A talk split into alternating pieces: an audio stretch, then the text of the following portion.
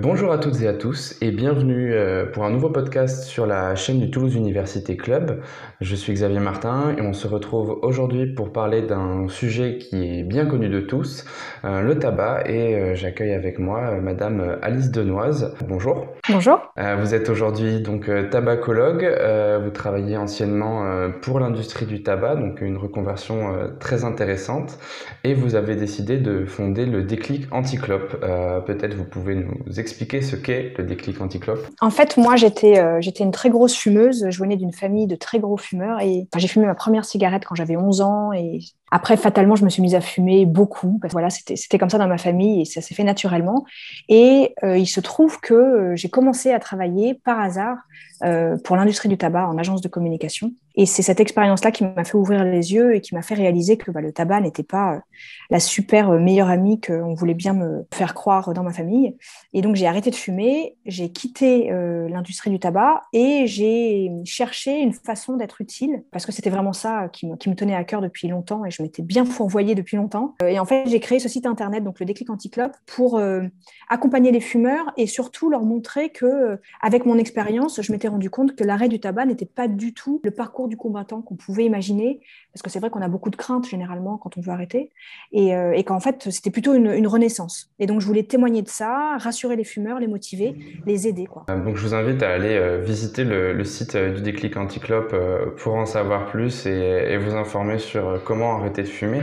Mais peut-être on va revenir euh, au début. Euh, qu'est-ce qui crée l'addiction au tabac? Alors en fait, l'addiction au tabac, elle est de plusieurs sortes. Euh, en tout cas, la dépendance. Quand on commence à fumer, c'est parce qu'on veut faire comme les autres, parce qu'on veut se donner des attributs qu'on pense ne pas avoir, comme être cool, comme être sexy, comme être viril.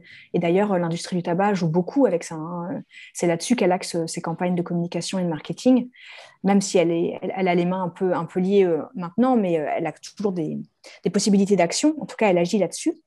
Euh, donc, en fait, au début, c'est surtout une dépendance psychologique et comportementale. Au début, comportementale, après psychologique, parce que se, on se dit que la cigarette nous aide dans les moments où on va pas très bien, mais aussi que c'est un plaisir supplémentaire quand on va déjà bien. Et puis en fait, au fur et à mesure qu'on fume, euh, la, cigarette est pensée pour ça. Elle va développer le nombre de, de, récepteurs nicotiniques qu'on a dans le cerveau et développer une dépendance physique. En fait, il y a très très peu de fumeurs qui, qui réussissent à rester fumeurs occasionnels. On estime que c'est 5% des, adultes fumeurs. Donc c'est très très faible. Euh, tous les autres deviennent accros physiquement. Donc il y a vraiment un mécanisme qui s'installe euh, lié à la substance. Il y a un mécanisme qui s'installe et qui est complètement calculé. Hein. Euh, l'industrie du tabac rajoute consciemment des produits pour que la cigarette devienne de plus en plus addictive, parce que finalement, comme toutes les cigarettes se ressemblent, la seule façon de, maintenir les fumeurs captifs, c'est de les maintenir, euh, les, les, rendre accros en fait. Par rapport à cette addiction, justement, euh, il y a quelques idées reçues. Euh, l'une d'entre elles, c'est que ce serait plus simple de s'arrêter de fumer quand on est jeune. Qu'est-ce qu'il en est vraiment? Eh ben, Encore une fois, je vais vous parler de ces différentes dépendances c'est vrai que quand on est jeune, généralement, quand on a commencé à fumer, il y a de fortes chances qu'on n'ait pas encore de dépendance physique. Et donc que euh, quand on arrêtera de fumer, on n'aura pas de symptômes de manque physique. Donc, c'est-à-dire pas d'agitation, pas d'irritabilité, pas de fringale, pas d'humeur dépressive et tout ça. Donc, ça peut paraître facile. Il suffit de pas fumer et puis finalement, on s'arrête. Sauf que le problème, c'est que la cigarette, déjà à cette époque-là, fait partie de notre vie. Elle va nous accompagner à la sortie des classes, elle va nous accompagner quand on est à une soirée, elle va nous accompagner quand on est stressé par, euh, les cours, par les examens, par, par tout ça, par le contexte en ce moment qui est quand même assez anxiogène. Et euh, on va plus savoir comment faire sans, même si on n'est pas dépendant physiquement. Et donc, c'est pas forcément facile, non, de s'en défaire. Non, très compliqué. C'est pour ça qu'il vaut mieux euh, s'entourer des bonnes personnes pour arrêter de fumer. On sait très largement, hein, c'est admis que le, tabac est nocif pour la santé, euh, mais quel risque physique encourt-on justement euh, dès la première cigarette? Quand on pense maladie liée au tabac, on pense toujours au cancer parce que euh, on nous a bassiné avec ça, le cancer du poumon, les photos de poumons malades euh, sur des paquets de cigarettes et tout ça. Sauf qu'en fait, il y a un autre type de maladie qui est très très important avec la cigarette, c'est les maladies cardiovasculaires. Et en fait, c'est lié au principal composé de la fumée, qui est le monoxyde de carbone. En fait, le monoxyde de carbone, euh, c'est ce qui sort des chaudières. Hein. C'est pour ça qu'on fait ramoner nos chaudières. On peut mourir en fait d'une intoxication au monoxyde de carbone parce qu'en fait, ce qu'il fait, lui, c'est qu'il va aller se greffer, se, se mettre sur les globules rouges à la place de l'oxygène. Donc, dès la première cigarette, en fait, notre corps va manquer d'oxygène. Et donc, il va y avoir une réaction en chaîne qui va se produire comme le corps ne peut pas être sous-oxygéné, sinon il meurt, en fait, tout de suite, le cœur va se mettre à battre plus vite pour euh, produire plus de sang neuf chargé en oxygène. Et le problème, c'est qu'un cœur qui bat plus vite, eh ben, ça va fatiguer tout le réseau sanguin. Et donc, en fait, les artères, les veines, tout ça vont s'épaissir vers l'intérieur, parce que vers l'extérieur, ce ne serait pas possible, euh, vers l'intérieur pour pouvoir être plus solide. Et le problème, c'est que s'il y a moins d'espace, si elles s'épaississent vers l'intérieur, il y a moins d'espace à l'intérieur, et il y a surtout, en parallèle, il y a plus de sang, donc plus de globules, plus de plaquettes. Donc, en gros, il y a des risques de maladies cardiovasculaires, d'AVC, d'infarctus, de choses comme ça. Et ça, c'est vraiment dès la première cigarette. Et donc, on, remarque justement voilà, que, cette première cigarette, le, tabac, surtout au collège et au lycée, euh, c'est avant tout un fait social. On en a parlé euh, juste avant. On commence à fumer pour faire cool, pour faire euh, comme les autres. Comment, comment on peut expliquer un, fait comme celui-ci? Parce que déjà, je pense qu'on est toujours sur les campagnes de communication de l'industrie du tabac euh, qui, ont duré, duré, duré pendant des décennies. Hein. Ça a commencé dans les années 50, 60. Les, les stars euh, hollywoodiennes fumaient. Après, quand les femmes se sont mises à fumer, euh, il y a tout cet imaginaire qui est derrière les cigarettes qui, qui pour certains, est encore plus fort que toutes les, données de santé. Après, il y a aussi le fait que quand on est adolescent, on est aussi dans une phase d'affirmation de, soi, de rébellion. On a envie de dire qu'on est autonome et qu'on fait ce qu'on veut de son corps. Et finalement, abîmer son corps, c'est une façon de dire bah, j'en fais ce que je veux, c'est à moi donc ça fait partie de, ce, de partie de là. C'est vrai que c'est une période de la vie où on peut avoir des comportements dangereux. Et voilà, le, tabac euh, s'inscrit tout à fait là-dedans. Euh, après, il y a aussi le fait, des études le prouvent, que quand on a des parents fumeurs, eh ben, on va être plus euh, à même de, tester la cigarette, parce que finalement, si les parents le font, c'est bien que c'est pas si dangereux que ça, parce que sinon, ils le feraient pas. Vous voyez, il y a tout un raisonnement logique derrière, où un enfant, vraiment enfant, je parle, hein, pas forcément adolescent, mais enfant, quand il voit ses parents fumer, il ne peut pas décemment croire que ses parents ont un comportement suicidaire. Oui, voilà. Donc il y a tout un, biais en fait qui se, qui se met en place dans le cerveau euh, d'un enfant. Ça peut permettre aussi pour certains de, paraître plus adulte assez rapidement, de, voilà, de, se grandir un peu plus vite. Euh. Ben oui, parce que finalement c'est un comportement qui est interdit. Un parent, même s'il fume, dira à son enfant que, fumer c'est dangereux et que c'est quelque chose qui est pour les grands. Et là, dire que c'est pour les grands, c'est ultra attirant. Et d'ailleurs, euh, on sait que l'industrie du tabac a fait beaucoup ah, maintenant, on parle beaucoup de greenwashing. Bah, L'industrie du tabac en faisait beaucoup. Alors, on peut appeler ça du health washing, euh, où ils faisaient des campagnes de prévention tabac, où ils disaient attention, le tabac, c'est pour les grands. Et ils savaient très très bien en faisant ça que justement ça rendait la cigarette encore plus attirante. On est ici donc euh, au Toulouse Université Club, donc euh, un club de sport. Justement, on peut peut-être parler de, ce rapport entre le sport et la cigarette.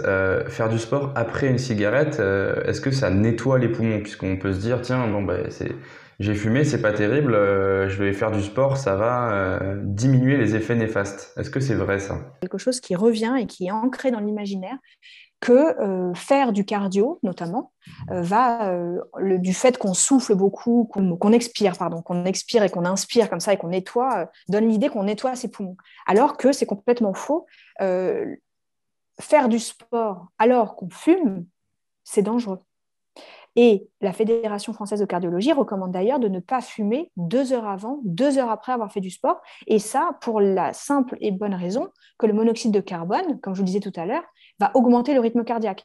Donc imaginez que tout de suite, votre cigarette, elle augmente votre rythme, cardiaque et que derrière, tout de suite derrière, vous fassiez du sport. Et eh bien forcément, euh, votre cœur, il va s'emballer, il va souffrir. Euh, et, voilà, et c'est pareil, si vous fumez après, votre cœur, il est encore fatigué de votre exercice physique. Si là-dessus, vous lui mettez une cigarette, pouf, vous lui remettez un coup. Il ne laisse pas le temps de redescendre et de, et de récupérer. Donc c'est néfaste pour euh, finalement la, phase de récupération euh, après le sport. C'est ça. Comme on l'a dit au début, vous avez travaillé pour l'industrie du tabac. quels mécanismes sont utilisés pour inciter à la consommation d'un produit euh, à ce point toxique? Eh bien, en fait, il joue sur les attributs que va donner la cigarette à la personne. Donc moi, par exemple, je travaillais pour euh, les cigarettes Vogue, qui étaient des cigarettes donc euh, pour les femmes, et donc on travaillait à donner des attributs à ces différentes gammes de produits. Donc, tantôt, c'était euh, pour la, femme audacieuse euh, qui, euh, qui s'impose dans le monde face aux hommes, qui n'a pas peur de, dire qui elle est. Voilà. Après, c'était pour les femmes un peu plus jeunes. Alors, évidemment, on disait toujours que c'était pour les femmes au-dessus de 35 ans, sauf qu'on sait très bien que l'industrie du tabac cible surtout les jeunes parce que c'est les jeunes qui vont faire les clients de demain. Et vraiment, hein, ça, ça c'est l'adolescent est vraiment la cible principale de l'industrie du tabac. Il ne faut pas que que, quelqu'un se leurre là-dessus. Euh, Il n'y a aucune bonne intention de l'industrie du tabac de protéger les jeunes, au contraire. Et après, pour les hommes, eh ben, c'est tout ce qui est autour de, mhm. toujours autour de l'indépendance, la liberté, euh, euh, la virilité, enfin voilà, que des choses qui forcément bah, sont attirantes, quoi. Hein. on a tous envie d'être d'être sexy, viril, autonome et indépendant. Donc vous nous parliez euh, du fait que la, cible principale euh, finalement ce sont les plus jeunes, ce sont les adolescents. Or euh, légalement en France le, tabac est autorisé, mais il est interdit à la vente aux mineurs. on remarque pourtant voilà que dès le collège, bah, les jeunes n'ont aucun mal à aller s'acheter un paquet de cigarettes. Est-ce qu'un buraliste se met en danger face à la loi quand il vend un paquet de cigarettes à un mineur? Oui, bien sûr, bien sûr. il peut être, peut avoir une amende. Euh, d'ailleurs, il y a le, CNCT, le Comité national contre le tabagisme, là, qui, vient juste de sortir une campagne à ce sujet pour rappeler aux buralistes ce qu'ils encourent en fait si euh, ils vendent un produit euh, du tabac à un mineur. Et en fait, bon, c'est une amende de 135 euros, mais ça peut aller jusqu'à 750. voilà. Et puis, et puis après, la vraie problématique en fait, c'est de savoir pourquoi est-ce que la plupart des buralistes ne respectent pas ça. Alors après, euh, il y en a qui vont, euh, qui vont argumenter en disant que c'est très compliqué de demander sa carte d'identité euh, à toutes les personnes qui viennent, parce que maintenant, un collégien, voilà, c'est quand même dur de savoir s'il est mineur ou pas physiquement. Oui, pourtant au supermarché, quand, enfin voilà, j'ai des exemples précis et personnels en tête, mais quand on, quand on veut acheter de l'alcool, c'est fréquent que la carte d'identité soit demandée. pourquoi il n'y a, pas cette, ce fait-là qui, qui, se produit dans, chez les buralistes? Je pense qu'on pourrait imaginer, mais là, c'est vraiment des, supputations, mais on pourrait imaginer que l'industrie du tabac, euh, pourquoi pas, euh, comme, comme ils sont sponsorisés un peu à la vente, hein, ils sont, ils sont incentivés, les bureaux de tabac. Donc, plus ils vendent, plus ils gagnent d'argent, et donc finalement, bah, ça mhm. amortit l'amende.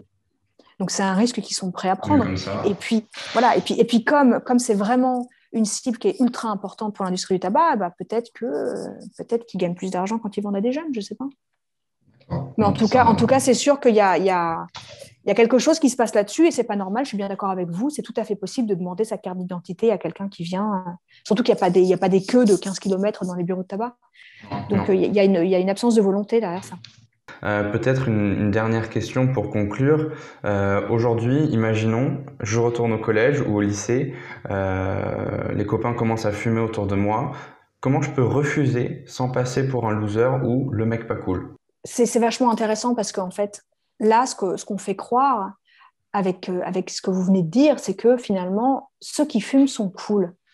Sauf que moi, quand je regarde, euh, par exemple, Instagram, et que je vois des vidéos et que je suis pas mal de personnes, euh, il y a beaucoup. Instagram, c'est une mine de gens cool, hein, c'est que des gens cool. Il y a beaucoup de jeunes aussi parce qu'on voit beaucoup de choses qui sont sur TikTok, qui passent sur Instagram. Et donc, ce ne sont que des gens cool. Et il y en a plein, la majorité qui ne fument pas ils sont cool. Pourquoi? Parce qu'ils sont cool tout court. Ils sont cool parce qu'ils vont faire du skate et qu'ils vont être super beaux dessus. Ils vont être super cool parce qu'ils vont faire des chorégraphies incroyables de danse. Ils sont cool parce qu'ils vont faire des enchaînements de sport que le voisin n'est pas capable de faire. Être cool, c'est pas prendre 4800 produits chimiques euh, euh, à chaque bouffée. quoi. Être cool, c'est par son attitude, c'est par ce qu'on fait à côté. Donc, euh, moi, j'ai envie de dire que quand on est adolescent et qu'on est au collège et qu'on a peur de ne pas être cool, eh ben, essayons de développer notre cool attitude autrement. quoi. En étant... et puis, puis c'est pareil. Voilà, le sport, mais voilà, le sport, c'est incroyable comme outil parce que parce qu'on devient, enfin, quelqu'un qui est super fort euh, euh, en athlé, euh, qui court super vite. Enfin, regardez les Américains et cette image justement des grands sportifs. Bon, bah eux, ils fument pas. Hein. Enfin, je ne sais pas, je dis ça, mais j'imagine qu'ils fument pas.